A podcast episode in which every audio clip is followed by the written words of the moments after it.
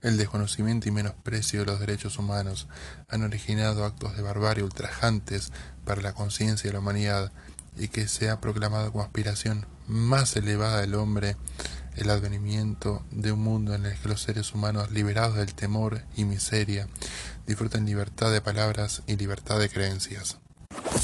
Buenas tardes a todos y todas, los saludamos nuevamente y en esta ocasión vamos a desarrollar el segundo concepto clave dentro de esta secuencia.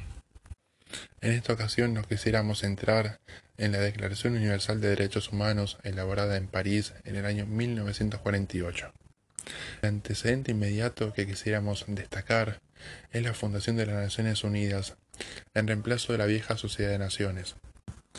Ante el fracaso de la Sociedad de Naciones por evitar un estallido bélico de escala internacional, sumado a los horrores del genocidio perpetrado por los nazis, sobre el cual radica tanto el PowerPoint sobre el holocausto como el audio que contiene el desarrollo del concepto de genocidio, es que en junio de 1945 se funda, con un total de 50 miembros firmantes en primera instancia, la ONU.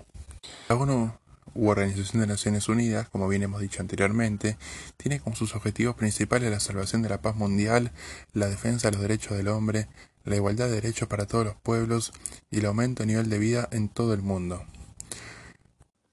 A continuación quisiéramos destacar algunos artículos que consideramos los más relevantes para abordar la Declaración Universal de los Derechos Humanos. El artículo primero, a grandes rasgos, sostiene que todos los hombres nacen libres e iguales y deben comportarse fraternalmente los unos con los otros. El segundo artículo afirma que todos los hombres tienen los mismos derechos y libertades, sin distinción de raza, color, sexo, idioma, religión, opinión política, orígenes nacionales o posición económica.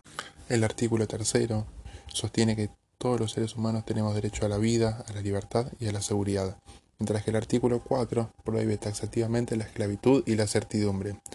Por último, el artículo 5 se manifiesta en contra de la tortura. Consideramos muy importante el abordaje de los derechos humanos a través de la Carta Fundamental de la misma, sobre la cual hemos leído los artículos más trascendentales, considerando en primer lugar que constituye la respuesta internacional ante los crímenes y los horrores perpetrados por el nazismo y el Tercer Reich. Finalmente, quisiéramos despedirnos agradeciéndoles nuevamente por habernos escuchado. Le mandamos un fuerte abrazo a todos y todas.